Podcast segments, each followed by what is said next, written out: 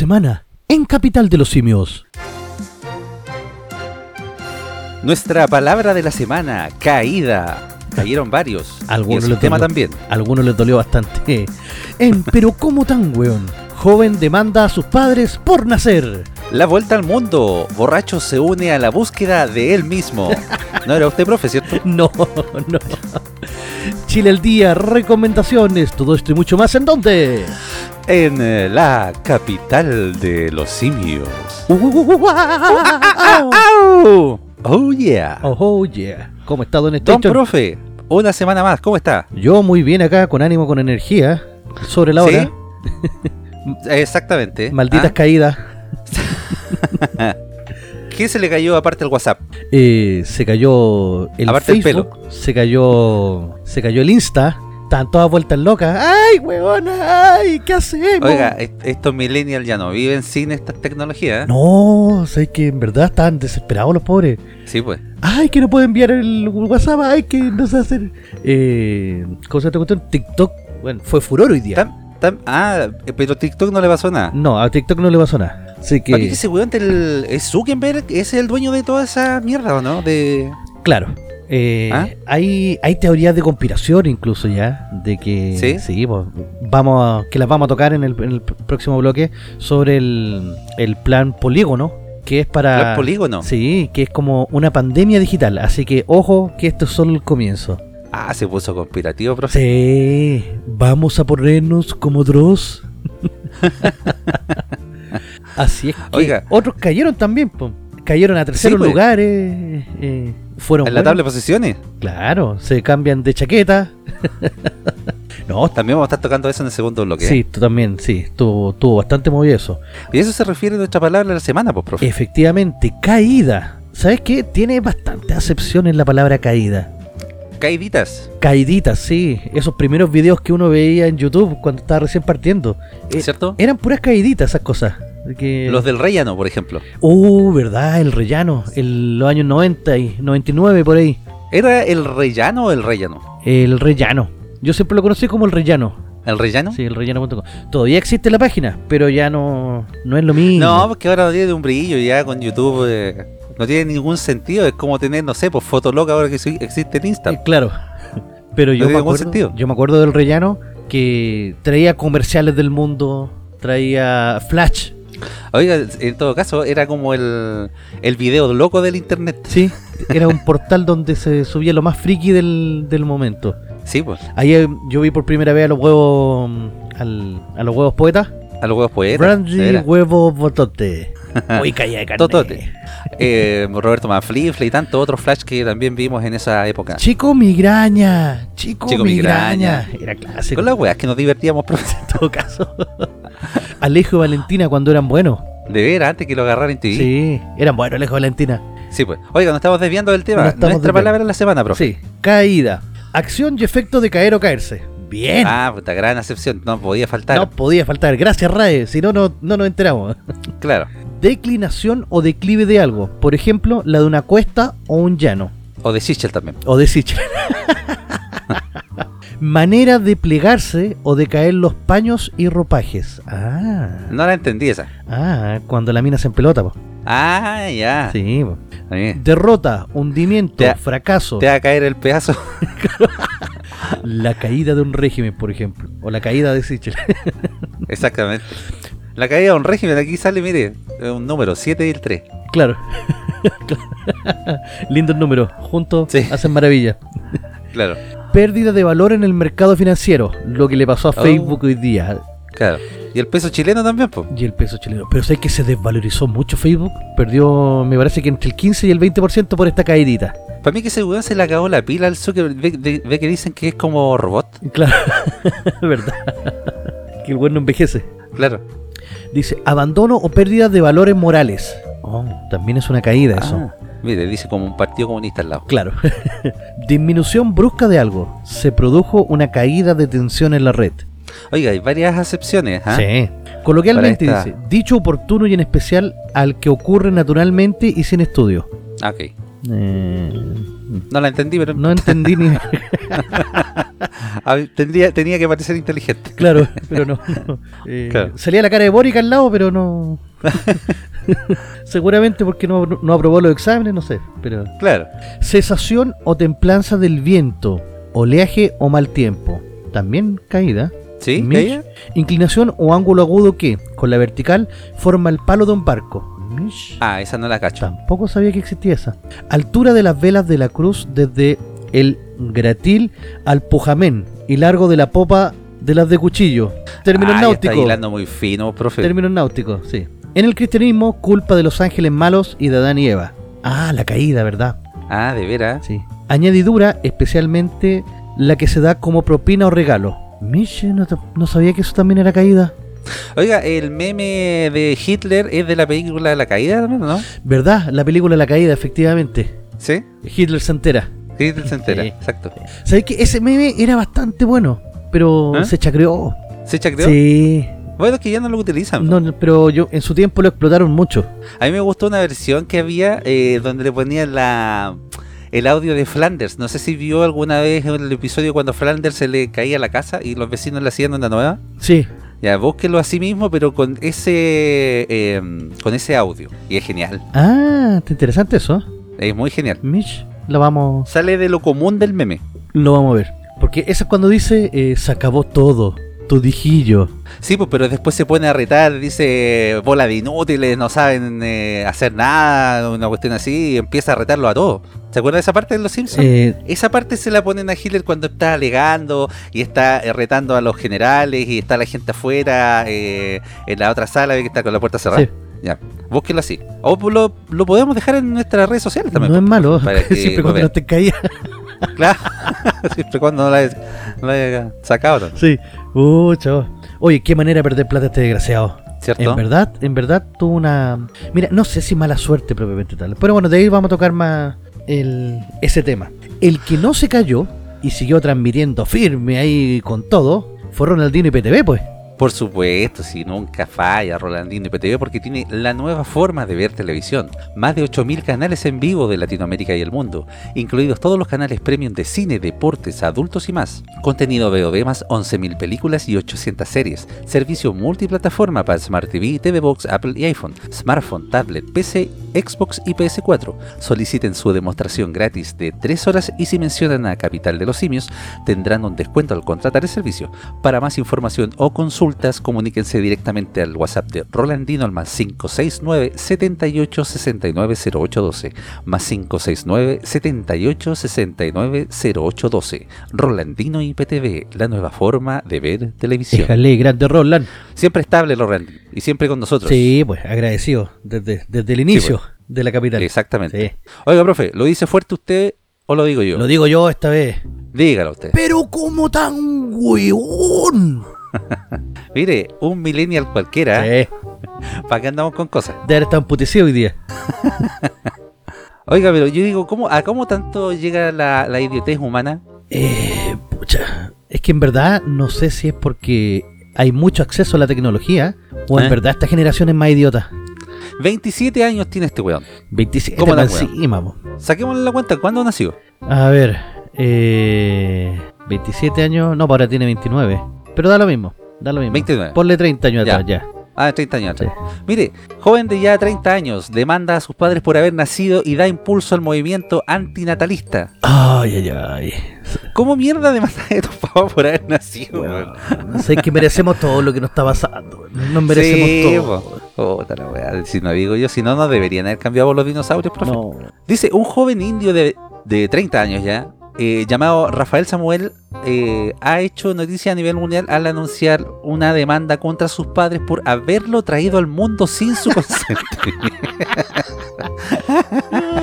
¿Qué mierda? Le iba a preguntar al espermatozoide, el weón.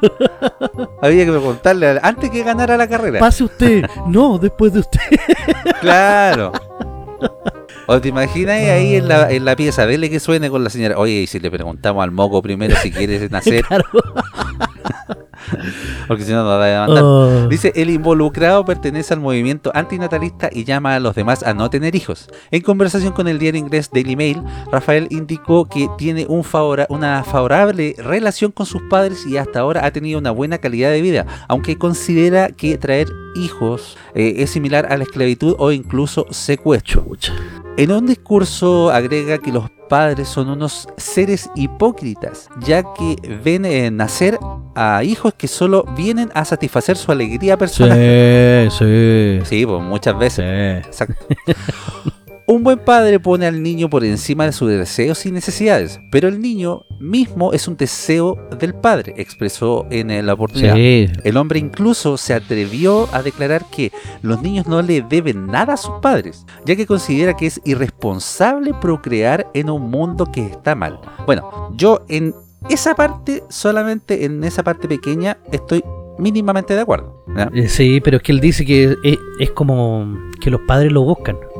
¿Cuántos, No. ¿Cuántos han embarazado por pifia condón, por, por sacar mal la cuenta o, o ya será, po? Claro, Pero no es, por no llevarla, es que se busca. por hacerla del panadero. Claro. Chuta, Claro. No, pero este está loco, Pero imagínate. sabes que este desgraciado tiene un canal en YouTube. Ya. Entonces yo creo que lo único que estaba buscando era hacerse famoso. Bueno, en todo caso, profe, yo creo que dentro de lo que estamos viviendo en este mundo tan desquiciado, cualquier weá se puede vender. Bueno, si ya han vendido estatuas invisibles, ¿cómo este weón no se va a poder hacer famoso con eso? Dice, no veo por qué debería someter otra vida al alboroto de la escuela y la búsqueda de un trabajo, especialmente cuando no pidieron existir, indicó. Lo cierto es que Samuel se tomó muy en serio su participación en el movimiento antinatalista, ya que tiene una página de Facebook en la que constantemente envía mensajes en contra de, de la idea de tener hijos. Debemos continuar trayendo más niños a este mundo y acelerar el proceso de degradación social y ambiental, rezó en una oportunidad. A eso agregó otra de sus particulares eh, preguntas. Eh, ¿Crees que la existencia de ese dolor, tal vez dejar de traer niños a este mundo es una forma de evitar sufrimientos innecesarios? Ah, está weón. Por el momento no se eh, conocen mayores detalles de la demanda que interpondrá Sa- eh, Rafael Samuel hacia sus padres, pero desde ya el joven invita a los demás a realizar la misma acción judicial. Ay, ay, ay. Es que en verdad. Y y este weón eh, dice en una, en una parte que tiene una buena relación con los papás. Sí, pero si puede sacar platita. Sí, pues, pero ¿por qué los papás tienen una buena relación con él? Yo lo mandaría a la cresta como hijo, weón malagradecido, mierda. En todo caso, weón. 27 años ya. Sí, po. y que ande hablando estupideces tan grandes. Y capaz que vive en la casa de los papás, Lo weón. más probable. Oye, Sí, el, po. el punto principal, porque igual este loco tiene un, alguna idea, es que en teoría, en teoría, no son tan descabelladas. Si se reduce la población mundial, eh, supuestamente no se van a agotar los recursos y no debería existir el sufrimiento. Las pelotas, la gente va a sufrir igual, porque desigualdad va a existir igual. Lo que pasa es que yo, yo cacho que el foco está mal puesto, Mm. po, profe, porque este weón, o sea, está demandando a los papás por haberlo traído al mundo y está bien a lo mejor que eh, él no quiera tener hijos o eh, aconseje, no sé, a weones a no tenerlo o tenga sus razones para que la gente no tenga cabros chicos, no tenga hijos, no tenga descendencia, pero ya de ahí a demandar a los papás por haberlo traído al mundo sin su consentimiento, Más encima la sacar platita, weón. hay que ser muy weón. Sí. Dice, según eh, detalla el diario español El Mundo, la posición antinatalista en el mundo aún se considera baja, pero existe eh, varios siglos, eh, sí, existe hace varios siglos, ya que su primer exponente fue el filósofo alemán Arthur Schopenhauer, de 1788 a 1860. Es bien famoso Schopenhauer. Ah, no lo Sí. cacho. Yo, ese, ese era eh, compañero de Schumacher, Eh, ¿no? eh, tío abuelo. Ah. Era la de los autitos antiguos. Dentro de las ideas que exponía este pensador se encontraba que la sobrepoblación en el mundo terminaría acabando con este debido a la escasez de recursos. De acuerdo al detalle de la tercera, en Chile cerca del 32% de las parejas declaró no tener hijos. Hacia el año, eh, bueno, esta noticia igual es un poquito más vieja, del año 2017. a esto se suma que en la actualidad las chilenas tienen eh, 1,8 hijos en promedio, mucho menos que en el eh, año 67 cuando la la media eran 4,8. Bueno, que no había tele en ese tiempo. Claro. O, te- o muy, Era muy escasa. muy pocas personas. Sí, Ahora, ojo, pues. la- a esto se le llama tasa de fecundidad y para que exista un nivel de reemplazo de la población, o sea, que la población Mm. se mantenga en el tiempo, esta tasa tiene que ser de 2.1. Si la tasa es más baja, como es en la actualidad 1.8, la población del país tiende a achicarse. Es por eso Claro. que muchos políticos traen migrantes de afuera para que empiecen a hacer los trabajos que nadie quiere. Pero se le está pasando la mano a estos buenos. No, estos bueno ya se están trayendo toda Latinoamérica Claro, para acá. si 1,8 nomás, sí, te- estamos Sí, cerquita. pues sí, 1,8. más encima le dan prioridad. Claro. Oiga, pero usted cachó más o menos el eh, problema que está teniendo China por las mismas restricciones. ¿Se acuerda que China tenía restricción para que las parejas no tuvieran más de uno o dos hijos? Sí, Ya, al día de hoy ellos ya tienen un problema por ese tipo de restricciones, porque obviamente al Partido Comunista se le están acabando los eh, reclutas claro. y las nuevas generaciones están eh, abriéndose como al mundo. El ¿Ya? drama que tuvieron los chinos es que como solamente podían tener un hijo, todas las familias quisieron tener un hombre. Claro, Entonces ahí están todos los pobrecitos mirándose la guata. Porque prácticamente pegándose no hay con al ombligo. Prácticamente no hay mujeres. Entonces, ahora la política china es la siguiente. Tú puedes tener dos hijos siempre y cuando sea una pareja. No puedes tener dos hombres, no puedes tener dos mujeres. ¿Ahí qué se hace en ese caso, profe? Porque ahí eh, a la suerte la olla nomás. Eh, como al tercer o cuarto mes, eh, eh, Pañuelo por verde. ecografía se ve si es hombre o mujer. ¿Eh? Y si es niño, pum. eh, A lo mejor la fe. claro, aborto libre y gratuito ya. Ah, ya. Y sin asco, o sea, no, al- ¿qué? Hombre, cagaste, pum. Oye, las abortistas que deben estar eh, fascinadas con China, ¿eh? imagínate, aborta al macho. Oh, Oh, en todo sí, caso. ¿ah? deben estar felices, güey. Mandémosla todas Bueno, para acá allá. ya, acá ya también deben estar Sí. felices y la cuestión del aborto ya se- no sé si se aprobó como en completo la ley o falta No, tiene que pasar al, al Senado todavía, donde puede eh, sufrir algún revés ahí. Al. Senado. Ah. Sí, le falta todavía eso. Es lo mismo, lo Sí, mismo pues. que pasa con el cuarto retiro. Ah, Tiene- claro. Tiene, que pasar por la comisión de, del Senado. Oye, noticia rancia, Oye, loco, pero- la cagó. Harto rancio y harto hueonado Rafael Samuel Sí, en ese sentido. Yo entiendo el contexto a lo mejor al que quiere llegar, si la sobreexplotación o la sobrepoblación eh, en el planeta ya eh, se va a... Si sigue así al mismo ritmo, va a llegar a niveles críticos y claro que va a empezar a haber escasez y todo lo... Pero no podéis demandar a tus papás, weón, por haberte tenido. en verdad es demasiado idiota, weón. Es como tan weón, o sea, es demasiado idiota. Sí, po. literal. O sea, tendría que haberle preguntado a los coquitos. Claro, ¿cómo tenía ese consentimiento? No sé, pues, claro, no sé, pues, lo querís que firmado ante notario. ¿ah? Claro. se se No quería ser famoso el muchacho, yo creo. Bueno, ya se hizo famoso Bueno, sí. En todo lo caso, logró. eh, lo logró y. eh, pero bueno, da la cara, po, porque el weón se disfraza. Es que yo no ¿Ah? creo, o sea, si le quedaba algo de sensatez, tenía que disfrazarse porque para seguir haciendo el arme reír, en verdad es muy weón. No, esta weá tiene que ser joda, a lo mejor es pariente de Tinelli. Esta weá. Demandando a sus papás por traerlo al mundo. Mira qué lindo el claro, pedazo. Ahí lo tenés, al pelotudo. ahí lo tenés. Sí. Oiga, pero este no es solamente uno un pelotudo único. ¿ah? Tenemos en la vuelta al mundo otro pelotudo. Bueno, también son otros pelotudos los que lo Sí, acompañaron. la vuelta al mundo. la vuelta al mundo. Exactamente, pues, profe. Esta noticia sí que es rara. Yo cuando la, cuando la vi, dije, esta, esta cuestión tiene que estar sí o sí. Tiene que estar porque en verdad es muy cómico lo que pasó. Es un malentendido. ¿Está seguro, profe, que no era usted? Sí, no era yo. Ah.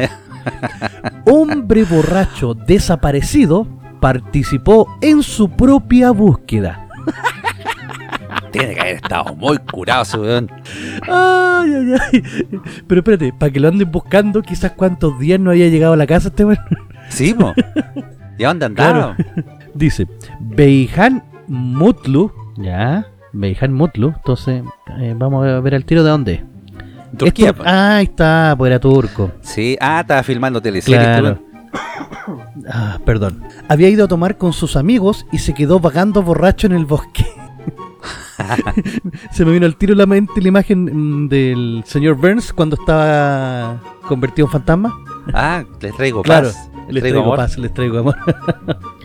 Un hombre de 50 años, ah, ni siquiera era cabro. No, sí, de viejito. Ya, está, me- O sea, de a poco Sí. tan viejo. En Turquía fue reportado como desaparecido, pero luego se descubrió que era parte del grupo de rescate que lo buscaba. No, ya me estáis-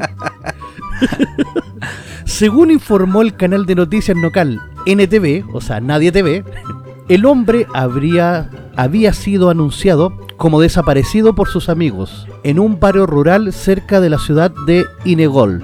Había ido a tomar unos tragos y contaron a los rescatistas que Beitan Mutl- Mutlu había quedado vagando borracho por los bosques y que no regresó a su hogar. Oye, buena onda los amigos, weón. Pueden llamar a los rescatistas Sí, tiro. pero te dejan solo ahí botado. A lo mejor anda odioso también. No, capaz que el weón, no sé, a lo mejor como estaba tan curado, dijeron, "Le- hagámosle una broma a este weón. lo dejamos ahí. Fue a mirar al bosque y llamaron a los rescatistas. Las autoridades decidieron comenzar una labor de búsqueda con voluntarios del barrio que se unieron a escanear el bosque, pero no había rastro del hombre. Claro, ¿cómo no a haber? Sí. Después de un tiempo de búsqueda, los lugareños gritaron fuertemente el nombre del hombre desaparecido, a lo que Beijan Mutlu, que era parte del grupo, respondió, ¿A quién estamos buscando? ¡Estoy aquí!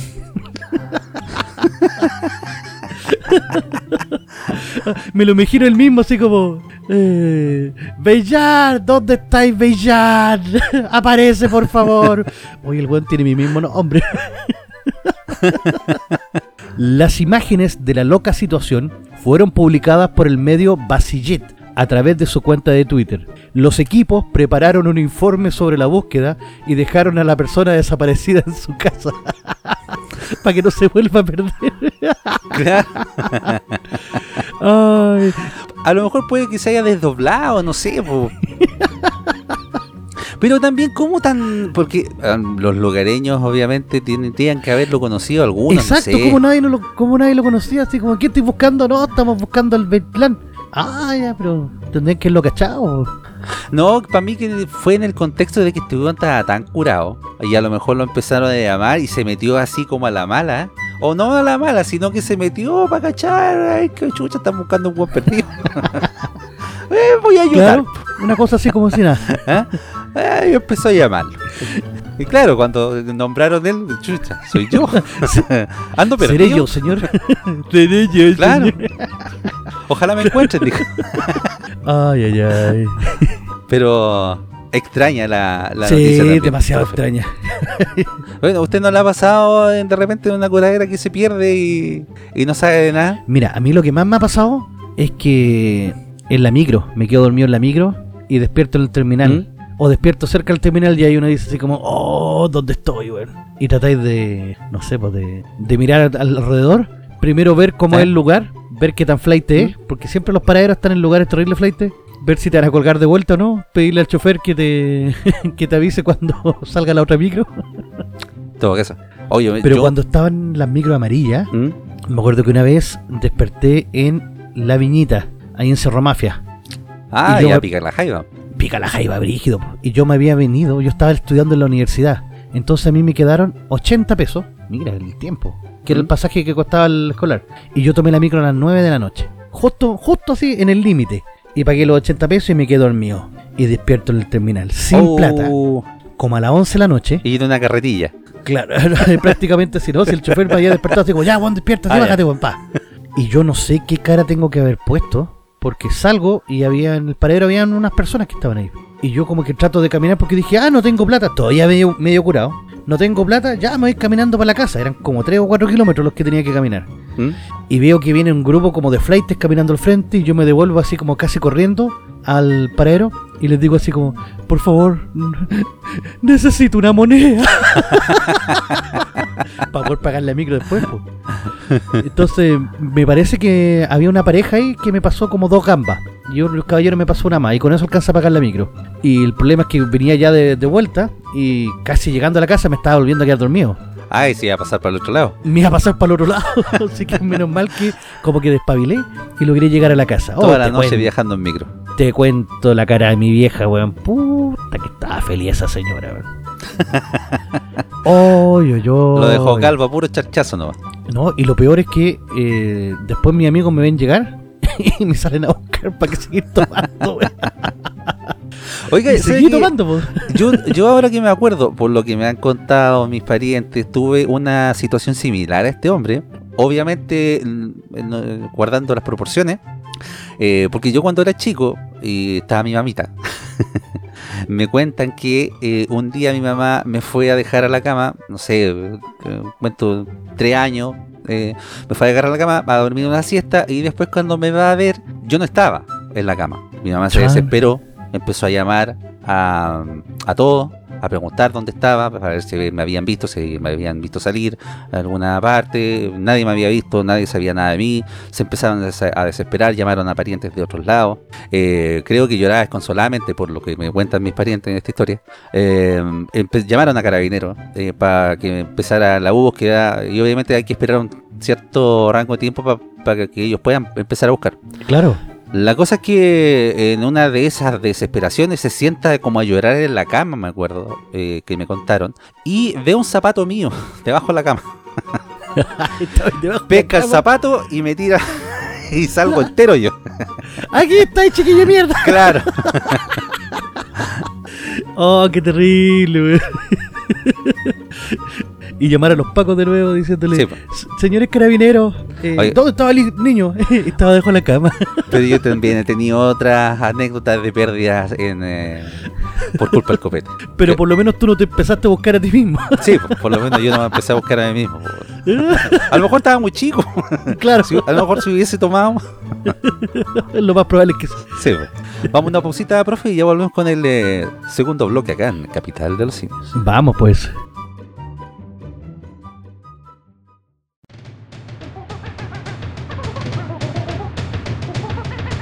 La capital de los simios.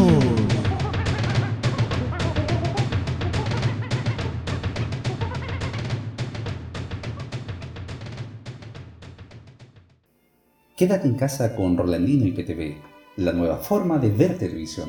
Más de 4.000 canales en vivo de Latinoamérica y el mundo, incluidos todos los canales premium de cine, deportes, adultos y más. Contenido VOD más 11.000 películas y 800 series. Servicio multiplataforma para Smart TV, TV Box, Apple TV y iPhone, smartphone, tablet, PC, Xbox y PS4. Solicita tu demostración gratis de 3 horas y si mencionas al programa Capital de los Simios tendrás un descuento al contratarlo.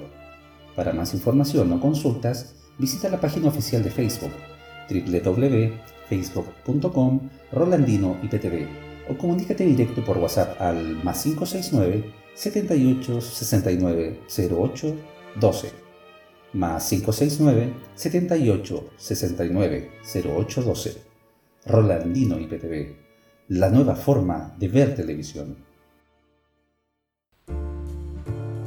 Estamos de vuelta una vez más con su programa favorito denominado La capital de los simios.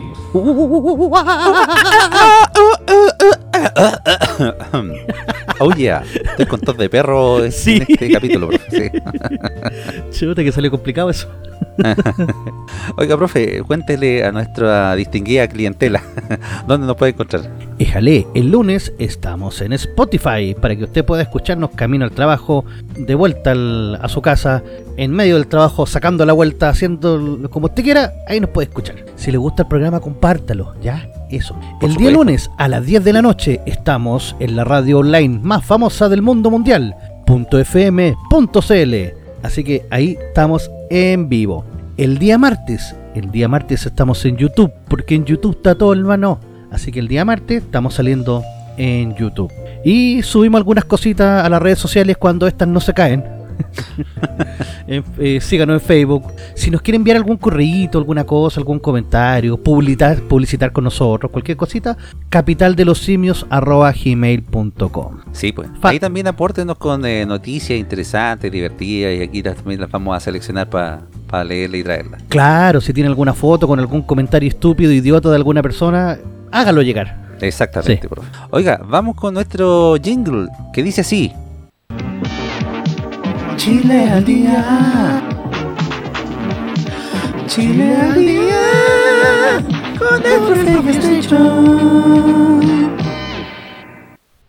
Pucha que suena linda esta cosa, oye. ¿Cierto, profe? Sí, cada vez mejor, cada vez mejor. Nominado a los Emmy. Sí, le vamos a ganar a J Balvin. Claro, bueno, cualquiera.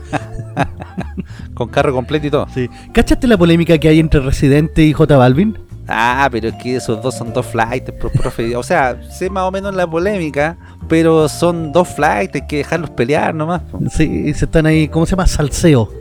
Claro, aparte ese weón del residente le pide tener eh, moral, creo que al otro, y bueno, Mm, sí, lo dejo ahí nomás. sí, es verdad, es verdad. Oiga, profe, se cayó Se cayó todo. todo, incluso aquello. Sí, todo todito. Sí, pues, profe. ¿Qué pasó? Wow. Caída de Facebook total, Instagram y WhatsApp. A ver, eh, ¿contamos la teoría oficial o, o hablamos al tiro de teoría de conspiración? Eh, le damos rapidito la teoría oficial. Ya. dale. Dice que eh, en medio de la polémica que confronta Facebook a raíz de la documentación filtrada sobre el efecto de Instagram en la salud mental de los adolescentes y las declaraciones de una ex empleada al programa periodístico 60 Minutos, eh, sus servicios se vinieron abajo. Según el portal eh, Down Detector, no solo se cayó la red social principal de la compañía, también en estos eh, momentos, bueno, ya están arreglados en algún sentido.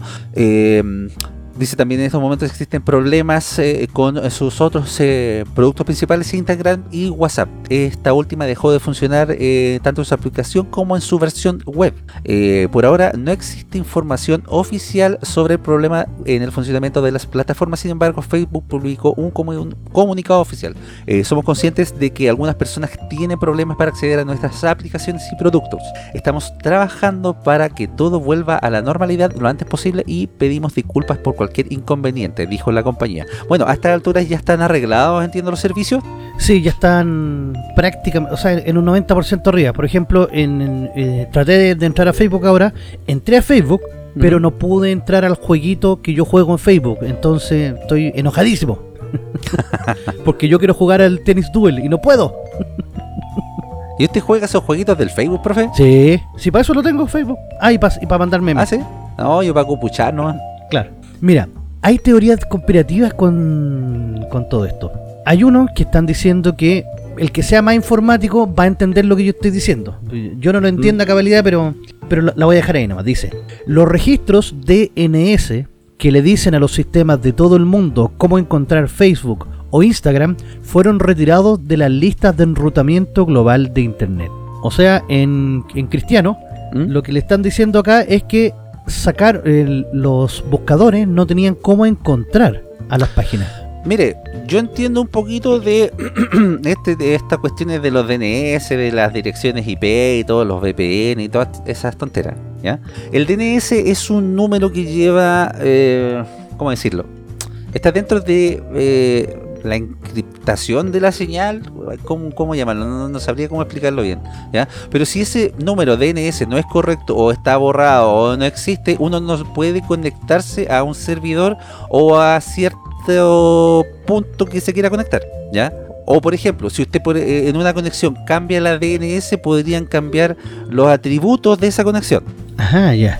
¿entiende? Por ejemplo, yo quiero conectarme a un servidor servidor tal, pero no quiero que ese servidor me actualice mi dispositivo. Entonces, ¿qué hago? Yo le cambio la dirección DNS por una específica para poder conectarme al servidor, pero que no me actualice mi dispositivo, ¿me entiendes? Ya, algo. Algo así. Chuta, imagínate, eh, solamente Facebook perdió un 5,26% en la bolsa. Ay, se fue a pique, pero a al pique. tiro, sí, va al tiro. No, sí. Ahora, ¿qué es lo que hay detrás de todo esto también? Porque hay, hay gente que está, que está con la teoría de conspiración ¿Mm? y que hablan del el proyecto Ciberpolígono. ¿Y cuál? Ese me suena como un proyecto del gobierno de los Estados Unidos de Norteamérica. Claro. Es un apagón digital, dice, de la pandemia a la ciberplandemia. Ah, ya le están poniendo mucho color. Sí. ¿Qué es lo que... ¿En qué consiste todo esto? Es... Bueno, antiguamente, en, el año dom- en el 2000 y 2001, el Fondo Económico Mundial hizo una simulación de un ataque eh, a DNS y a páginas. Entonces, habían dos equipos. Un equipo que tenía que atacar y un equipo que tenía que defender. Y esto lo hicieron con los primeros ministros de Rusia, con los primeros ministros de la Unión Europea. O sea, fue una cuestión a muy alto nivel porque estaban eh, con miedo de que eh, ciberterroristas pudieran atacar. Entonces este famoso ciberpolígono eh, trajo que también la mayoría de los bancos participaran, de los bancos bacanes me refiero, JP Morgan, Mm. el Banco de América, el Chase, PayPal, Swift, eh, Equifax, eh, entonces muchas empresas muy importantes también estaban involucradas. Pero ¿qué fue lo que pasó? Que después se declaró como un arma bélica por parte de la OTAN. ¿Ya? Así, porque podían realizar ataques a instituciones como hospitales, como eh, centros de información de las mismas bolsas de comercio. Entonces podía, podía transformarse en un mal eh, muy potente. Y lo que estaban hablando ahora es que esto que acaban de hacer es también para borrar algo de los... Eh, ¿Cómo es que se les denominó? No es Panamá... Pandora. Y, ¿Pandora? sí, y toda esta información que salió sobre multimillonarios. ¿Qué tiene que ver la Pandora? si nosotros nos hubiéramos casado. pu, puru. ¿Ah? Le plagian a Juan Gabriel nomás, pues, pero... Claro. Entonces, según esto, este ataque que, que pasó, aparte de que más de 1.500 millones de usuarios de Facebook, toda su información personal estaba pasando por eh, ciberataque, o sea, por hackers que la estaban vendiendo en foros, en foros de piratería. ¿Mm? Estaba hablando de 1.500 millones de personas. ¿En la Deep Web? En la Deep Web, claro. Entonces, cambie sus claves No, no lo sé, Rick. Me, me parece falso, claro. Sí. Por eso dije de entradita que esta es una teoría conspirativa. Sí, claro, obviamente siempre van a salir las teorías conspirativas cuando salgan este tipo de cosas. Para mí, profe, que la weá era súper simple. A lo mejor tenían un buen tipo Mero Simpson apretando un botón. Bueno, simplemente se mandó una cagada, se quedó dormido, ¿no? A lo mejor. Porque están todos esperando, o sea, desde hace dos o tres años que se está esperando un blackout, un apagón total en, ¿Eh? en las redes digitales. Pero Claro. este fue selectivo. eh, solamente fue para la compañía de Mark y su, eh, su, su producto como Instagram, como WhatsApp y como Facebook. Pero Sí. esto di- dicen algunos ya que era una prueba para ver el nivel de alcance y cuánto era el tiempo de respuesta que podía tener la empresa. Que parece que la empresa Claro. es la que tiene el nivel de seguridad más alto del planeta, en teoría. Entonces, si se demoraron tanto, pueden hacer Mm. caer eh, todas las demás aplicaciones. Ojo, que, que esto también es súper potente porque la gente que puede invertir en este tipo de tecnología, yo la pensaría dos veces. Porque si pueden hacer caer eh, tan rápidamente los servicios, los precios se van a ir al suelo. Sí, hay que tener ojo ahí. No comprar eh, acciones, por lo menos todavía, por lo menos ahora que, que pasó esto, Claro. en esta en este tipo de empresa. Entonces, si alguna vez usted vuelve a escuchar esto, ya sabe, se lo informamos acá primero en la capital de los simios, el ciberpolígono. Ciberpolígono. Sí. Sí. pero me, me suena muy conspirativo, profe. ¿Usted más o menos cacha lo que son los servidores? ¿Cacha más o menos que, no, no sé, pues si un disco duro de un servidor que puta, puede ser una sala inmensa, se echa a perder, puede hacer cagar toda la, o puede más o menos paralizar todo el, el sistema? Y para encontrar la falla, tiene que ir un hueón a cambiar el disco duro. Mm, Sí, sí, sí. A veces eh, ha- hay un dicho que dice que la explicación más sencilla suele ser la correcta. Claro. Pero igual es interesante conocer teorías conspirativas, y para qué estamos con cosas. Sí, pues, obvio. Pero, ¿qué pasaría, por ejemplo, si hubiese un blackout total y ya eh, nos dejaran sin estas redes sociales? Porque por- e, nosotros, yo estoy hablando igual por mí, eh, somos de otra época en donde no nos criamos con este tipo de, de tecnología. Y para mí, la verdad es que no me haría mucho... eh, no me afectaría tanto. Sí, obviamente eh, en un mundo globalizado se afecta en cuanto a la comunicación. Pero si nos vamos a este a estas redes en específico, también hay otras que las reemplazan. Saldríamos de las cavernas y seríamos verdaderamente libres. Exactamente. Ah, se las mandó, profe. Usted es mejor que el poeta, el Checo Pérez. Claro. Ah, Eh, no, yo creo que los millennials ca- cagarían completamente. Su vida depende de estas aplicaciones y redes sociales. pero si ahora andaban cagados, pues, andaban pero vueltos locos. Es como que si les como, como si les quitaran el tanque de oxígeno a los weones. Como si fueran adictos. Bueno, son adictos. Sí, Pero se les notó Sí, mucho que adictos. estaban desesperados. Sí, que no pues. podían ver Instagram, no podían ver no- WhatsApp y no podían ver Facebook. Sí, pues, muchos reclamos por ahí. eh, bueno, ahora están saliendo ya reclamos, ya que se arregló un poco el- la cosa, están saliendo reclamos al- a las redes sociales eh, de, de este apagón que hubo momentáneo. Claro. Imagínate que el- yo tengo Telegram, por ejemplo, y la cantidad de gente que comenzó a ni- a unirse hoy día, que los tenía en los contactos, Fue mucho, o sea, empezaron de repente apareció eh, tanto se unió a Telegram, tanto se unió a Telegram, tanto, y dije, chuta. Y ahí me di Yo cuenta creo que algo mucha estaba gente pasando. va a migrar, ¿eh? va a migrar a, a- a otro tipo de tecnologías también, a otro tipo de eh, aplicaciones similares para tener un resguardo. Claro, no, la, la competencia de, de Mark, yo creo que fue la que más, lo- más lo disfrutó. Sí, pues. Oiga, ¿qué pasó con esa aplicación que estuvo ahí peleándole al WhatsApp, esa que se llama Lime? Fue. Line. eh, ahí quedó, ahí quedó, la verdad. Pero estuvo ahí, en un momento estuvo mano a mano. Yo me acuerdo que hasta le, le hicieron comerciales en la es que tenía mucha publicidad, entonces la gente por eso la conocía. Pero parece que no era tan confiable. Como Telegram, por ejemplo, que Telegram está violita, pero de a poco de a poco ha seguido aumentando el- la cantidad de, de suscriptores. ¿Te acuerdas cuando Claro. el, el- el año pasado fue? Que estaban diciendo ¿Mm? que eh, WhatsApp iba a cobrar, no, te iba, te iba a meter publicidad. Ah, de veras. Y ahí, pero Telegram, masivamente la gente se pasó a Telegram. Sí, Fue pues, tanta la caída de, de WhatsApp que el, el- los mismos tuvieron que decir, no, no, ya se no te vamos a poner nada, tranquilo. Claro.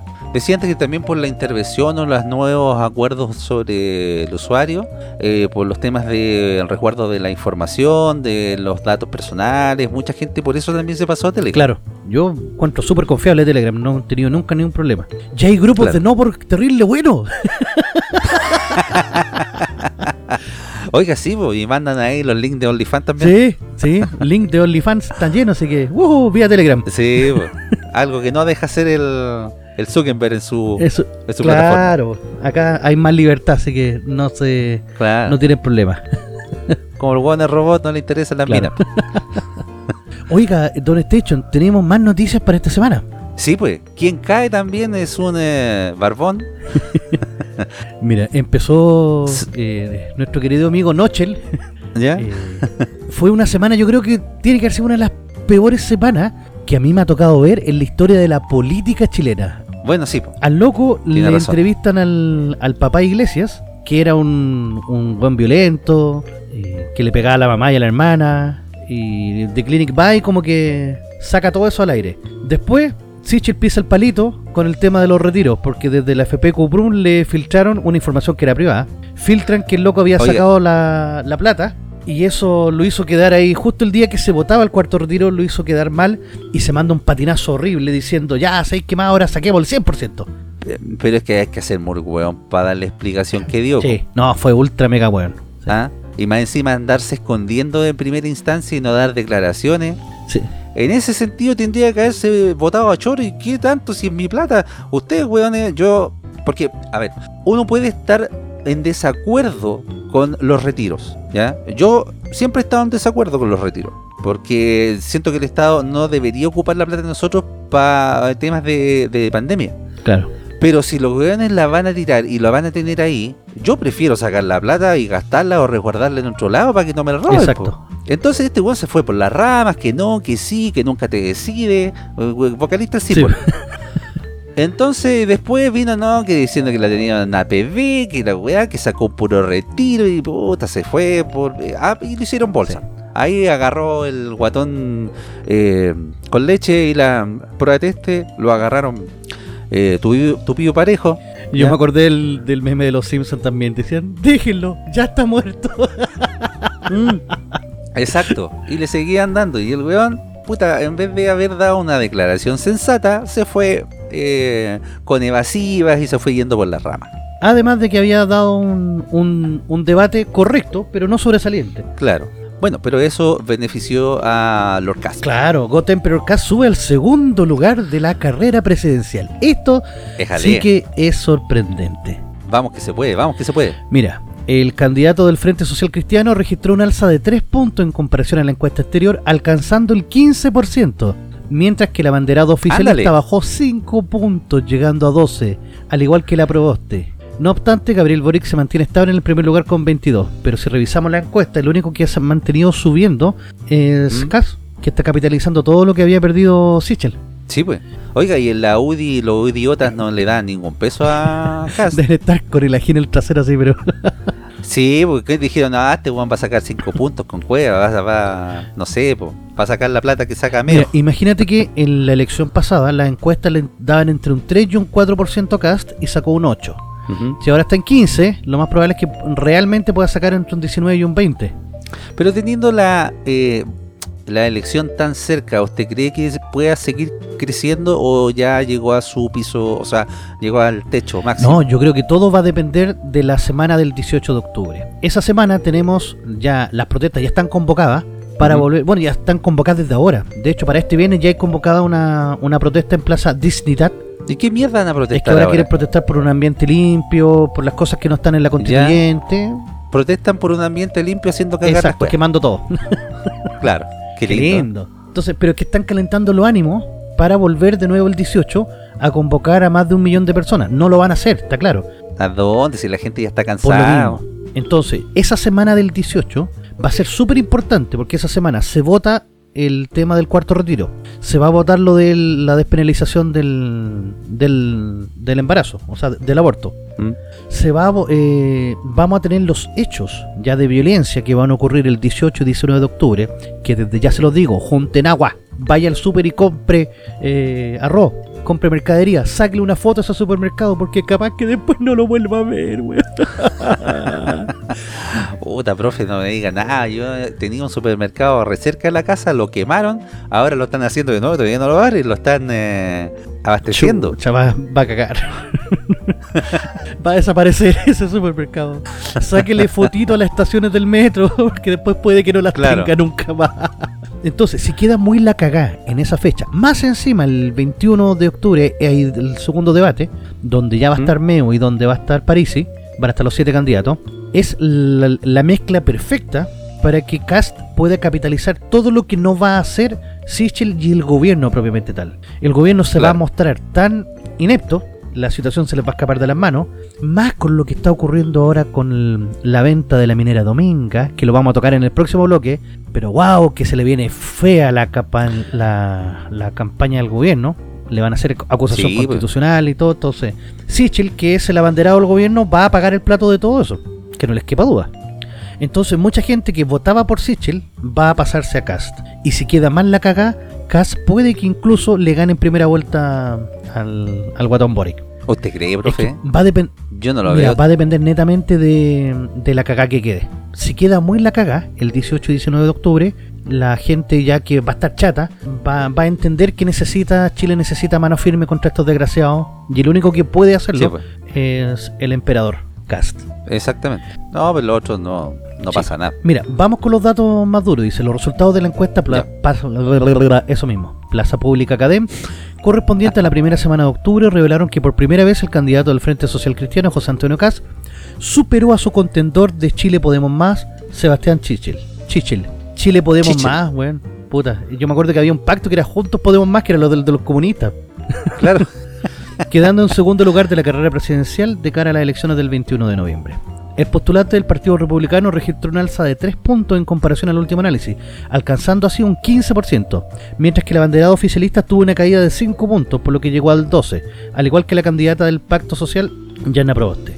Por su parte, Gabriel Boric sigue en el primer lugar con un 22%, más atrás está Franco Parisi y Marco Enrique Minami, los dos con 5%, y Eduardo Artés con un 1%. Y aquí viene una importante, dice, un 28% respondió que no votaría, o por ninguno, no sabe o no responde. Ah, igual que un porcentaje importante de indecisos. Claro, imagínate que Sichel baja desde el 24, de, que estaba en julio, al 12. ¿Mm? O bajo Baja caleta. caleta y K sube del 7 al 15. ¿Mm? O sea, está capitalizando prácticamente toda esa toda esa bajada de Sichel, la está capitalizando Kass. Porque Boric se mantiene. Ojo que Sí, guatón con leche siempre partió en mantenido 24, bueno, una- 21, 25, eh, llegó a tener Claro. 25 y ahora tiene 22. Entonces, La prueba de este es como volantín de Adobe, no, no, no tomó no, vuelo para nunca agarró vuelo. Nunca logró posicionarse en el discurso. Claro. Entonces, sí, va a estar. eh, de que va a estar interesante esto que se viene, va a estar bastante interesante. Sí, pues. Bueno, ojalá que Lord Cast siga como ha seguido hasta ahora con sus eh, discursos y también con eh, los debates, porque se vienen otros debates eh, importantes y ahí tiene que estar a la altura. Bueno, el viejo igual eh, está curtido en, en ese Sí. sentido. Mira, el jueves pasado estuvo Marco Enrique Minami en el programa de Mega el Candidato, donde hay una sección que está tomando Moscheati y se llama Sin Llorar. El, nombre es brutal, así, Sin Llorar. Y sabéis que Meo salió jugando. El loco se nota ya que, que- que tiene experticia en, en esto de la de, de cuando lo arrinconan. No me gustó muchas de las cosas que dijo, pero salió jugando. Vamos a ver, ahora este jueves está el Guatón Boric. Vamos a ver si el Guatón Boric logra salir jugando cuando le pregunten, por ejemplo, eh, cómo va a gobernar con los comunistas, eh, su el- el- la postura por los migrantes, eh, por qué se echó la- el examen de grado dos veces. Oiga, ¿cachó que bajó el, el tema de la el programa de ¿Sí? gobierno? Lo bajó, po. Lo bajó porque era, era demasiado pro migrante y tenía muchas falencias. Pero eh, Lord Cast ahí con su Twitter nos dio a todos el acceso al PDF de Claro, existe todavía, así que Así que se puede leer todavía el programa de gobierno del Sí, Guatón con así que atentos con cómo los candidatos responden a la sección sin llorar. Yo quiero ver a la Proboste cuando la rinconen con los 600 millones. Ay, ay, ay. Eso va Sí. a ser épico. Pero es que yo creo que igual le van a hacer un poco de cariño. Si el, mire, a mí me gusta mucho a ti, es- me- sus columnas yo le escucho, pero de repente no encuentro ni chicha ni limonada. Como que chutea con las dos piernas. Es que eso, ent- entre comillas, garantizará que las entrevistas sean buenas. Por lo menos a mí la de Meo me gustó. No, Loco, lo trincó, lo trincó, lo trincó. Sí, sí, pero eh, eh, en algunos sentidos en e- me refiero a que de repente es como blando, ¿ya? Y, y a lo mejor no sea querer ganar una funa o, o- o la mina por, ser- por, por ser mina, no la va a tratar tan tan duro. Es- esperemos No que sé. no, esperemos que sea lo, lo suficientemente duro como para darle como parejo a- como a todos los candidatos. Ojo, si aquí tampoco estamos buscando un trato especial. También me va a gustar ver cuando, cuando esté caso, si eso va a ser súper interesante. Sí, va a ser bastante interesante. Pero bueno, Sí. en un debate es muy diferente a este tipo de entrevistas donde están algunos periodistas y el candidato nomás. Sí, sí, es completamente diferente. Claro. Lo que es cuestionable, por todo punto de vista, es lo que pasó con Fernando Atria y su hija. Puta, profe, yo quiero ser joven de nuevo, y hijo de político. Puta, está la papa, está la papa. ¿Eh? ¿Cómo se hubiese visto usted, eh, no sé, estudiando en la universidad ganando un millón de pesos? Al tiro, sí. ¿Eh? Siendo asesor. Manso mambos que se hubiese mandado. Sí, sí. No, me vuelvo mono. Sí, pues. Hija de estudiante de Fernando Adria es asesora de la eh, convención constituyente. Su sueldo está pactado en un millón de pesos. ¿Ves? Si para esa weá quieren plata, pues, para repartirse entre ellos. esto se llama eh, nepotismo. Ah, pero Chile despertó, no importa. Apruebo. Sí, pues apruebo. Apruebonado. Sí, pues. Se les dijo tantas veces. Puta Pero no importa. madre. Sí, po, apruebo. ¿Ah? sin triangulaciones, sin empresa. Claro. La hija del convencional Atria, Fernando Atria, eh, Antonia Atria, causó polémica tras descubrirse que cumple funciones como asesora de Giovanna Roa. ¿Esta no es la que le pegó al cabro chico? o? No. Constituyente electa por arrastre en la lista de la Pro Dignidad tras la alta votación del ex militante socialista. Ah, la arrastró este weón. Sí. Ah, es y como un pago de favor. Pago favor. po. Sí. Según reveló un reportaje de Radio Bio Bio, la hija de Atria, estudiante de Sociología de la Universidad de Chile, integrante de su eh, Senado Universitario y militante de Revolución Democrática, trabaja asesorando a Roa, percibiendo un sueldo pactado en un millón de pesos. ¿Qué tal? Toma. La contratación está permitida por el reglamento de asignaciones de la convención, fuera que no, po, Sí, la cual prohíbe los vínculos de personas que tengan la calidad de cónyuges, hijos o parientes del convencional. En este caso, la hija de Atria no tiene vínculos con Roa. Pero es que, bueno, es como, ya, te presto a mi, a, a mi hija y tú me pasáis tu hijo, ya listo. claro. Los buenos swinger. Puta la wea.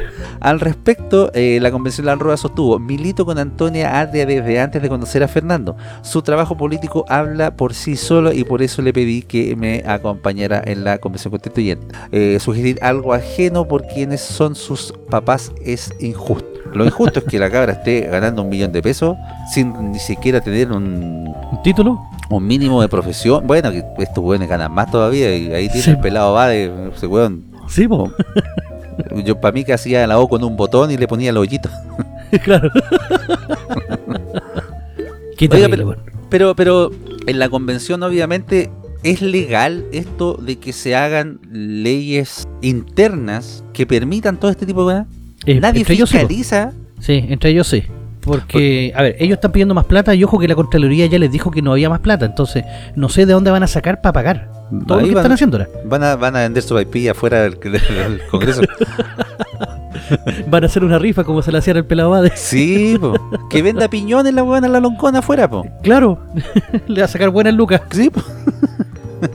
un Macpuche, que pongan un Macpuche ahí. En todo caso. Sí. Merkenchup. Claro. Y como digo, desgraciados no lo que- fiscaliza nadie en ese sentido. No, po.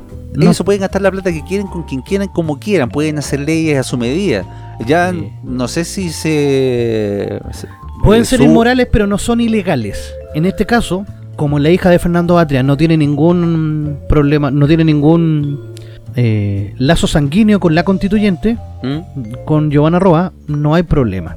Es totalmente ilógico. Pero para ellos, a ellos les importa un bledo, les da lo mismo.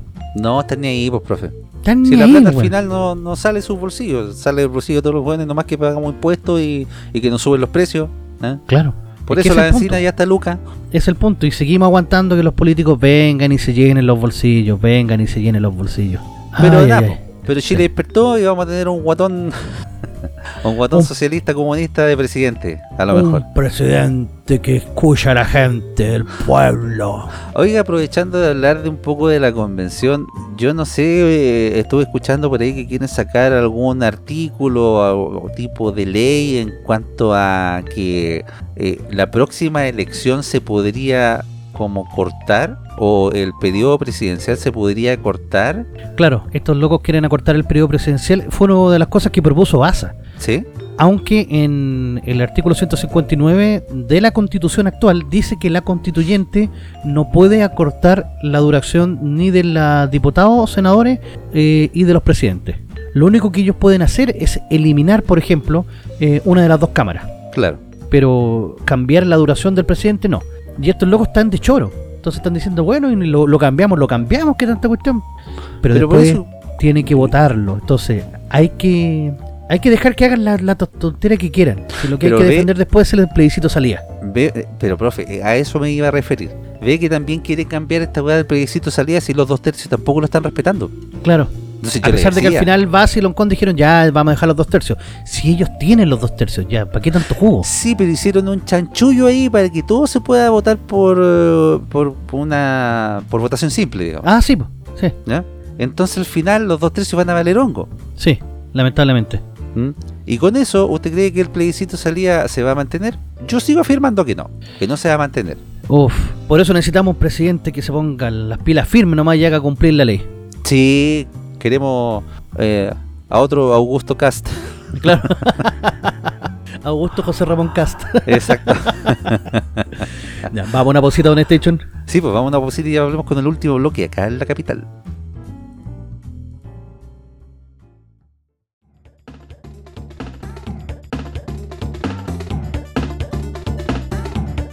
La capital de los simios.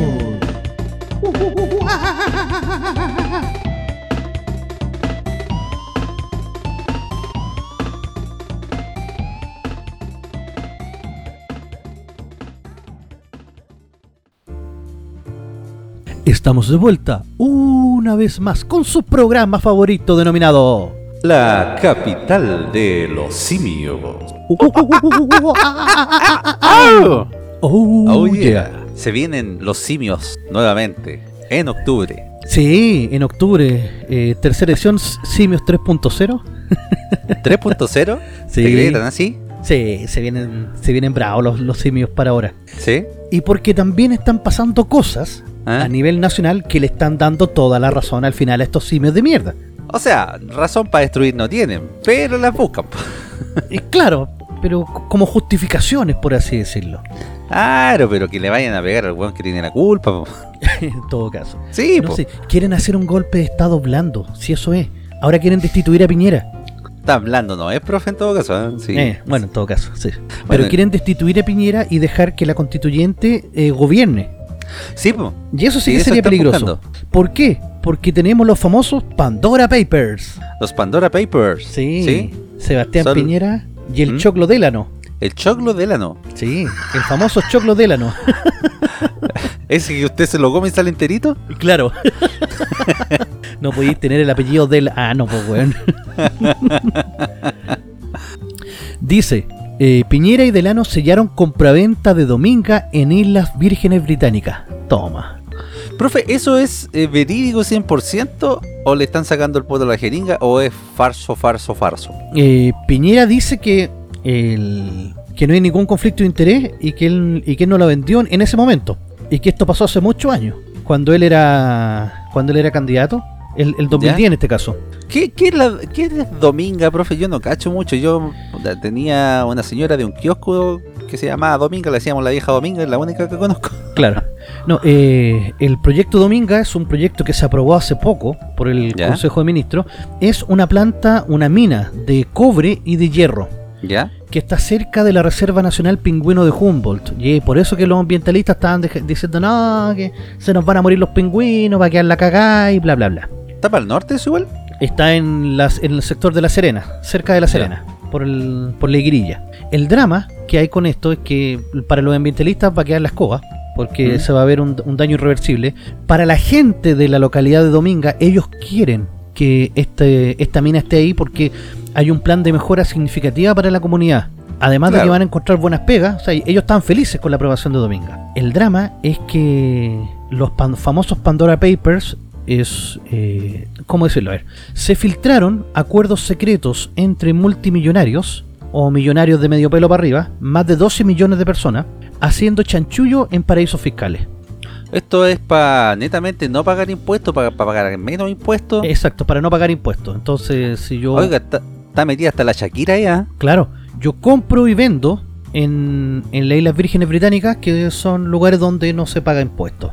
Por, por eso se les llama paraísos fiscales. Entonces, desde ahí tú puedes eh, vender empresas, comprar empresas y toda la cuestión. Están metidos casi todos. Vladimir Putin está metido, el hijo de Putin. Eh, hay otros presidentes latinoamericanos, grandes líderes. Hay un rey por ahí también. Sí, no, sí, hay mucha gente. Dentro de estos famosos Pandora Papers aparece el tema de Piñera y la compra con el choclo Delano. A ver, según Piñera, Piñera dijo clarito que esto eh, una declaración pública, dice, luego que una investigación del Consorcio Internacional de Periodistas de Investigación, ISIG, ISIG por su sigla en inglés, señalara que la familia del mandatario y la del empresario Carlos Delano cerraron un acuerdo de compraventa del proyecto Dominga en las Islas Vírgenes Británicas, en el denominado caso Pandora Papers. La información que fue publicada en un reportaje de CIPER y la BOT, medios pertenecientes al consorcio, detalla que la operación constaba de un contrato que establecía un pago de tres cuotas. La última dependía de que no hubiera cambios regulatorios que obstaculizaran la instalación de la mina y su puerto, decisión que dependía directamente del gobierno. Sin embargo, el Ejecutivo aseguró a través de un comunicado que ni el presidente Piñera ni su familia poseen sociedades de inversión constituidas en el exterior. Toda afirmación contraria a lo recién mencionado no corresponde a la verdad, resaltaron. ¿Qué dijo Piñera en el fondo? Desde el Palacio de la Moneda, el mandatario negó tener participación en el caso de compraventa del proyecto minero y afirmó que no hay ningún conflicto de interés. Además, manifestó que la eventual acusación constitucional que plantean presentar en su contra no tiene absolutamente ningún argumento. Mira, da lo mismo. Si tiene o no tiene argumento, la quieren presentar igual y lo quieren llevar al, al paredón a Piñera. Pero, ¿bajo qué concepto sería? Por conflicto de interés, porque si él le vende a alguien eh, un terreno o una mina que depende de él para que se apruebe, uff, ¿Mm? es complicado. Claro.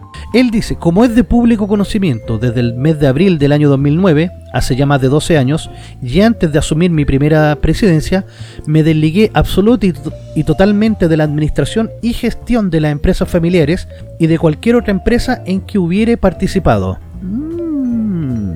No sé, ¿ah? no lo sé, Rick. Chopichocho. Adicionalmente y en forma voluntaria, porque en esos tiempos no existía ninguna ley que exigiera fideicomiso ciego, constituí fideicomisos ciegos para la administración de todos los activos financieros. En forma igualmente voluntaria, también constituyeron fideicomisos ciegos mi mujer y mis hijos como una muestra de transparencia, agregó. El presidente además aseguró de que a partir de esa fecha no tuvo ningún conocimiento ni información de las decisiones de inversión de la empresa antes mencionada, las cuales fueron y son gestionadas por sus respectivos directorios y por una administración personal. Yo no sé si creen la viñera o no a esta altura. No sé, a esta altura weón han salido tantos chanchullos que. No sé, la verdad. Mira, lo, lo más importante es que Piñera hoy dijo, hoy día dijo, si yo tengo algo que ver con toda esta cuestión, que se caiga en las redes sociales. y ahí está, po. Chuta. Piñera con ¿Ve? un problema que se le viene, se le viene grande, porque independiente de que, claro, él dice que tuvo el fideicomiso ciego y yo me acuerdo que él fue el primero que, incluso antes de que saliera la ley de fideicomiso, él lo hizo. ¿Mm? Pero una cosa tener un fideicomiso ciego, pero como decían en otras partes, que ese era un fideicomiso tuerto. Porque él igual sabía dónde se estaban invirtiendo y como que igual metía las manos. Es que yo no creo al final que exista un fideicomiso, ¿así se dice? ¿Fideicomiso? Claro. Ciego como tal, totalmente. ¿ah? Las personas tampoco que tienen empresas, que tienen sus lucas, nunca van a desligarse totalmente eh, y hacer oídos sordos o hacerse el ciego para cachar eh, cómo la están manejando. Claro. Porque en el fondo es su plata igual, pues, o sea. Sí, pues si es su plata igual. Y después cuando vuelvan a la vida pública, van a volver a sus empresas, van a volver a la vida que tenían antes. Claro. Entonces, Piñera después dice, el, el objetivo de estas decisiones fue precisamente enfrentar candidatura presidencial y la futura presidencia con total y absoluta independencia y autonomía para poder ejercer el cargo de presidente de la República, que es un cargo de 24 horas al día con un solo norte, defender el bien común, defender el interés de todos los chilenos y por supuesto respetando siempre la constitución y la ley. La Ah, decisión... ¿dónde la vio weón? Claro. La decisión de la administración de esas empresas de vender Minera Dominga en el año 2010, lo cual no me fue consultado ni informado, fue precisamente para evitar cualquier asomo de conflicto de interés. El no haberlo hecho podría haber originado algún conflicto de interés, aseguró. Con respecto a la venta de la minera Dominga en el año 2010, los hechos mencionados en este reportaje no son nuevos, fueron públicamente conocidos por los medios de comunicación el año 2017 y además fueron investigados en profundidad por el Ministerio Público y resueltos por los tribunales de justicia durante el año 2017.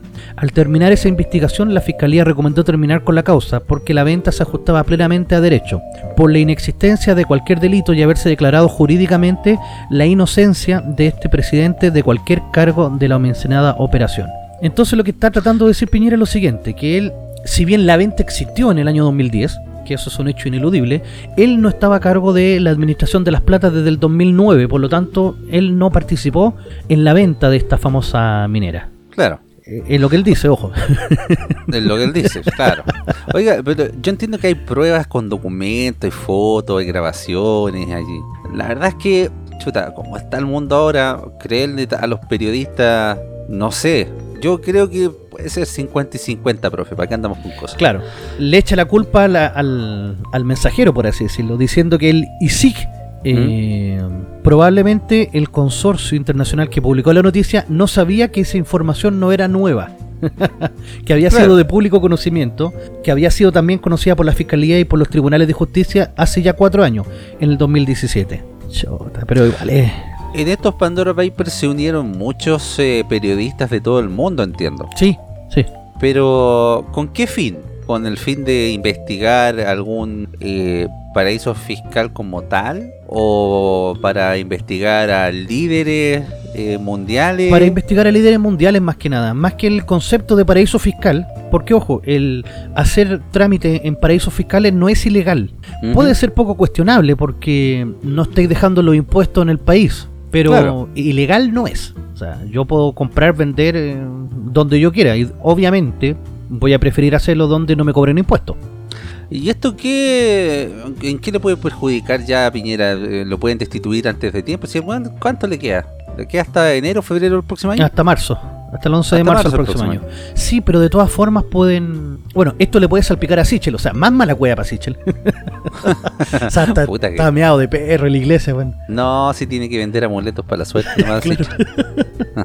Claro, lamentablemente, el, al ser él el candidato de gobierno, el oficialista, le va a salpicar esta cuestión. Ya que todo el mundo Claro. dice que el nuevo Piñera y que Piñera va a gobernar desde la sombra, supuestamente.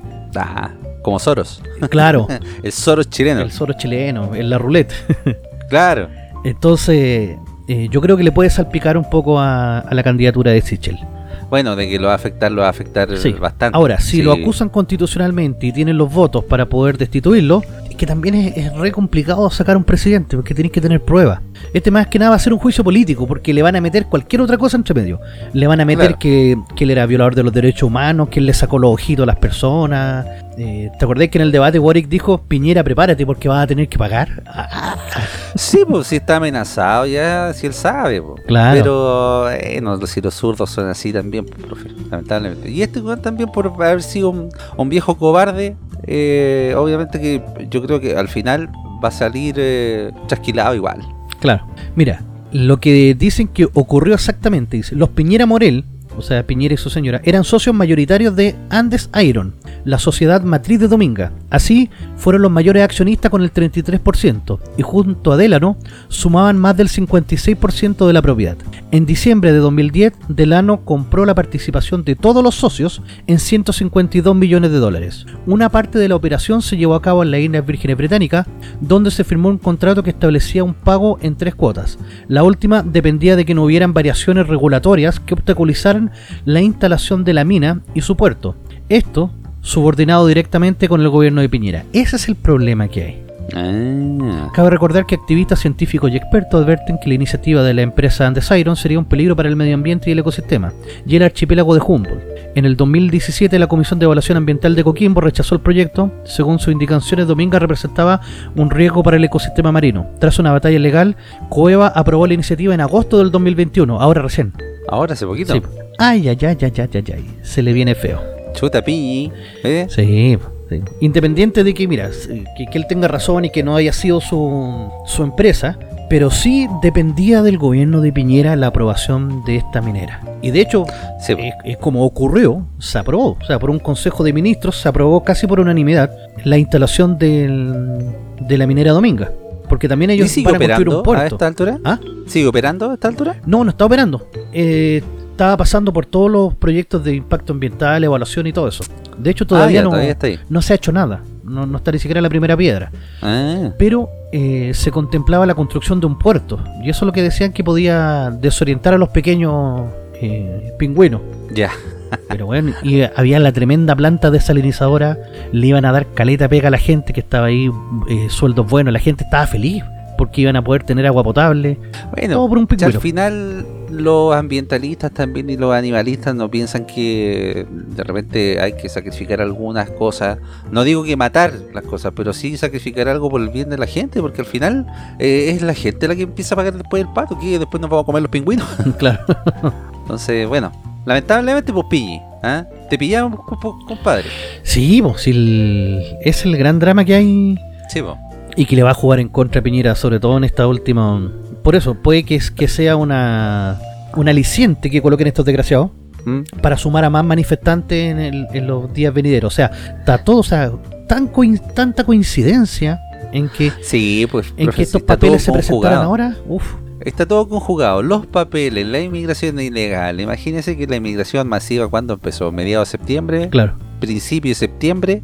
eh, el retiro justamente del cuarto, el cuarto retiro, el 10% que tiene que ser eh, discutido en el Senado justamente en esa semana. La ley de aborto. ¿Y qué pasa si no se, y no se, y qué pasa si no se aprueba? Claro, Claro, Va a ser bravo. cosas. Va a ser bravo, entonces, de verdad, usted tiene razón, profe. Vamos a juntar agüita. Eh, cómprense pilas, cómprense velas. claro. Y cómprense también clavos para tapear las paredes, o sea, la- las puertas de la casa y las ventanas. Claro, de, de los orcos que van a andar pululando por esos días. Sí. Chuata. Uf, pero bueno, Pero bueno, así están las cosas en Chilito, no pues, profe. El que nos roga, como siempre, vos dos profes, Rolandito y PTV, porque tiene la nueva forma de ver televisión. excelente. Más de 8.000 canales en vivo de Latinoamérica y el mundo, incluidos todos los canales premium de cine, deportes, adultos y más. Contenido VOD más 11.000 películas y 800 series. Servicio multiplataforma para Smart TV, TV Box, Apple iPhone, smartphone, tablet, PC, Xbox y PS4. Soliciten su demostración gratis de 3 horas y si mencionan a Capital de los Simios tendrán un descuento al contratar el servicio. Para más información o consultas, comuníquense directamente al WhatsApp de Rolandino al más 569 7869 0812 más 569 7869 0812 Rolandino IPTV, la nueva forma de ver televisión. Excelente. Oye, me parece, bueno, esta semana es semana eliminatoria. ¿Sí? Chilito juega el día jueves contra Perú a las 10 de la noche ¿Ya? y después recibe a Paraguay y a Venezuela. Así que tenemos fecha triple. eh, lo ¿Pero transmite. tiene esperanza en esa esa eliminatoria, profe. Todavía la tengo fe, todavía la tengo fe. Vamos que se puede. ¿Para qué? Oye, si va a ser para pura hacer asado, no pues sí. Mira, no, ya no. ¿eh? disfrutemos los últimos días que vamos a tener de, de libertad. En todo caso, hay que disfrutar. Sí, que después se nos viene, Sí. se nos viene brígido. No, y después de eso va a empezar a subir más el dólar, el precio del. O sea, el peso chileno va a empezar a decaer, así que cabrón, también compren harta carne Sí, y harta chela. claro, aprovechen de. Ya que están en Cyber, aprovechen de, de comprar harto copete. De veras, pues, profe, en Cyber. Oiga, ¿y nos trae alguna recomendación esta semana? ¿Vio alguna serie, alguna película que nos pueda comentar? Me puse al día con lo que tenía que hacer, porque todo el mundo está hablando de esta maldita serie. Luz roja, luz verde, luz roja, luz verde. El juego del calamar. Ah, no la he visto yo, profe. Mira, sé que en verdad en, en todos lados ya están los famosos memes este, Mm. con, con la, con la muñeca. A ver, El Juego del Calamar es una película, eh, un survival horror, por así decirlo. ¿Es película o serie? profe? Es una serie, perdón, es una serie. Es una serie que tiene nueve capítulos, una temporada, está fresquita. Eh, fue estrenada el 17 de septiembre del 2021 en Netflix. Y la verdad, causó un impacto así, pero brutal. Es la serie más vista hasta el momento del. del ¿Cómo se llama? De, de la plataforma. Superó a La Casa de Papel y a otras series. ¿Y por qué tanto? Porque la trama, la trama es bastante interesante. Eh, esta serie toma elementos de varias películas japonesas, china, coreana, eh, conceptos de, de cine estadounidense. La mezcla de una forma, mira, no vamos a decir que magistral, porque la serie no es que sea para ganar un Emmy, no es que sea para ganar eh, eh, los Emmy son, ¿cierto? Basta, Los, ¿no? los Golden Globes, Ah. no sé Claro. pero sí tiene elementos que te atrapan. ¿De qué trata la serie? Se trata de el- nuestro personaje protagonista va a ser un perdedor, pero un perdedor de, de estos genéticos así. Un zurdo cualquiera.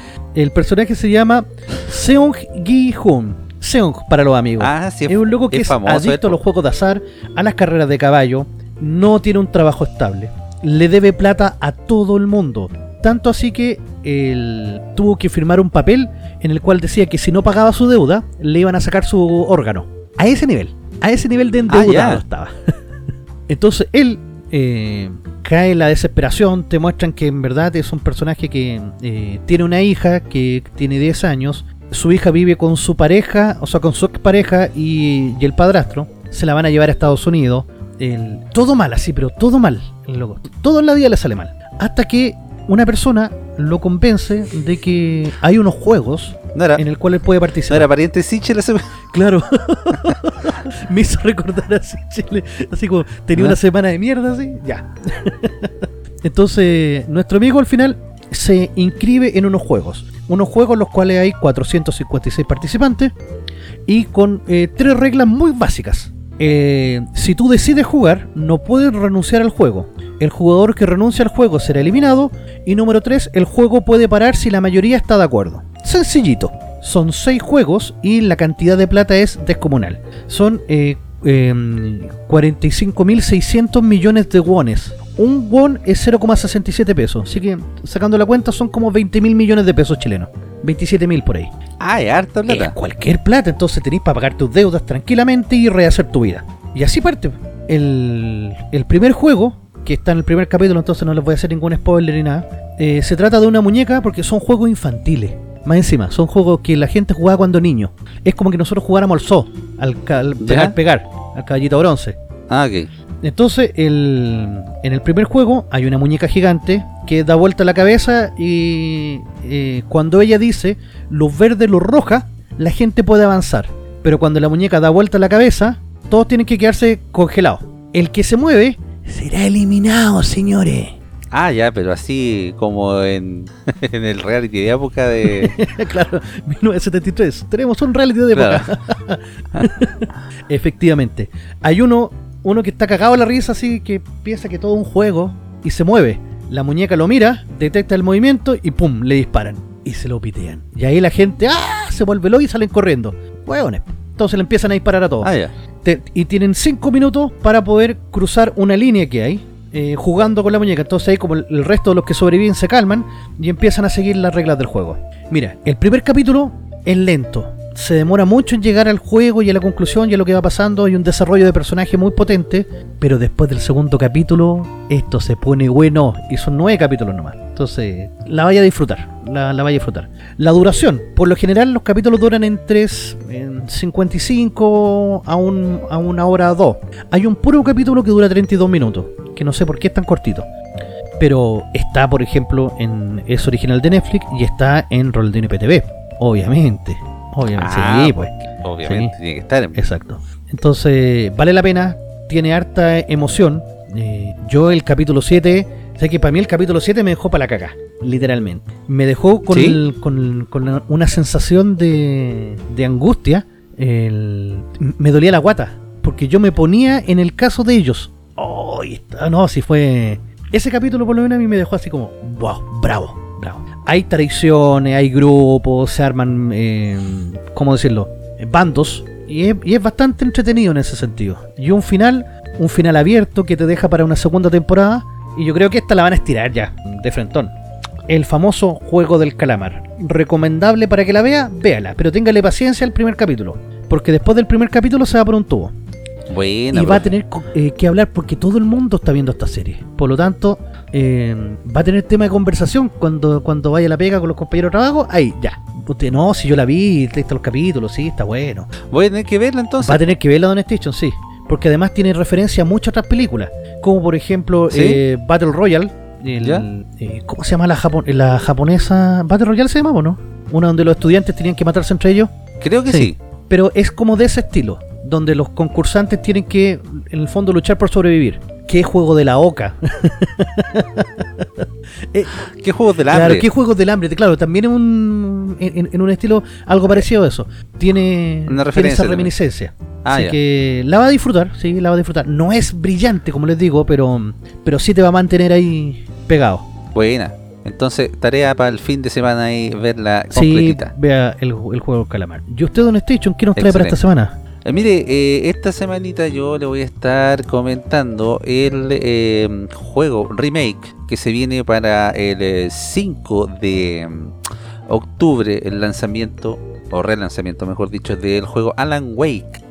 Este juego es un juego que ahora va a ser va a salir en la mayoría de las plataformas excepto Nintendo Switch y que fue en su tiempo exclusivo de Microsoft y de Xbox 360. Es un juego de ¿cómo se diría? De aventura, podría ser, de acción, de aventura, en donde eh, va contando la historia de un escritor en cual los personajes de eh, las obras o el- las, eh, los libros que él escribe van tomando como forma y realidad y lo van atacando. Oh, qué interesante. ¿ya? Es súper interesante el juego y es súper bueno. Ha sido muy bien, eh, fue en su tiempo muy bien recibido, fue muy galardonado también el juego.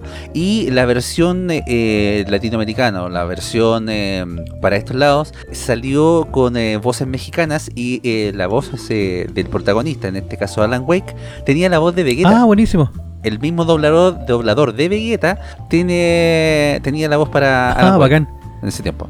Entonces esperemos que esta remasterización venga también con eh, el mismo doblaje y eh, para las nuevas consolas va a venir ya en una resolución más alta, se viene también eh, más limpio, con más tasas de mm, FPS, ¿ya?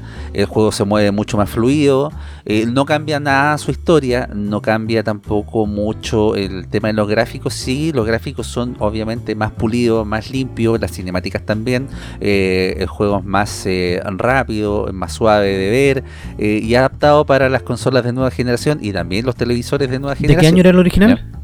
El original era del año eh, 2010. Ah, ya, bastante tiempo. Sí, pues, ha pasado bastante tiempo en este caso, ¿ya? Entonces, eh, para que lo tengan en cuenta ahí, el 5 de, de, octubre, ¿ya? Ahora, eh, lanzamiento oficial para PlayStation 5, PlayStation 4 también, eh, Xbox One, Xbox Series X y Series S y también eh, PC va a estar disponible.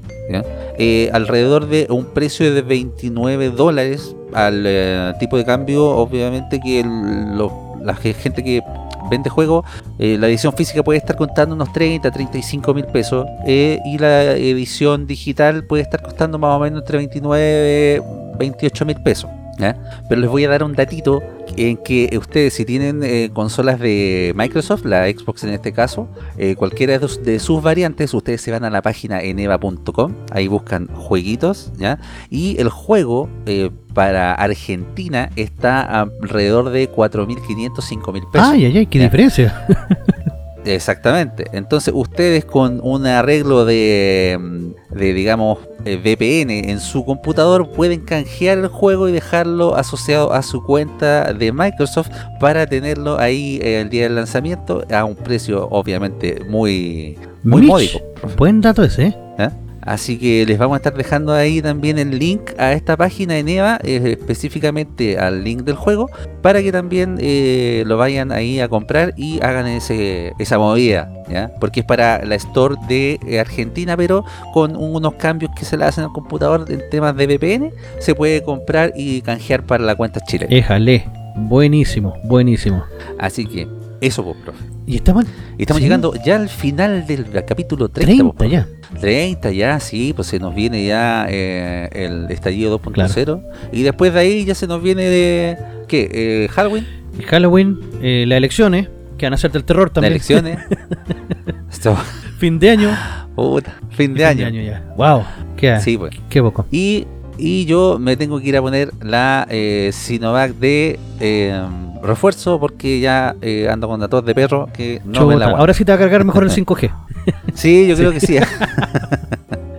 ¿Y usted, profe, tiene que ir a ponerse la refuerzo Todavía, todavía no, no? Todavía por lo menos acá no, no han dicho nada de eso, así que va- vamos a estar atentos Ah, a qué es lo que ocurra le queda tiempo entonces. Bueno, agradecido de todos los que nos escuchan, nos siguen, nos eh, ven en nuestro canal de YouTube, nos escuchan en Spotify, en eh, .fm.cl Compártanos, Un saludo, compártanos. Compártanos, sí, pues, ahí. Tiene la tarea de compartirnos, divul divulgar. Claro, más Vivaldi, menos ah. Pavarotti, vamos.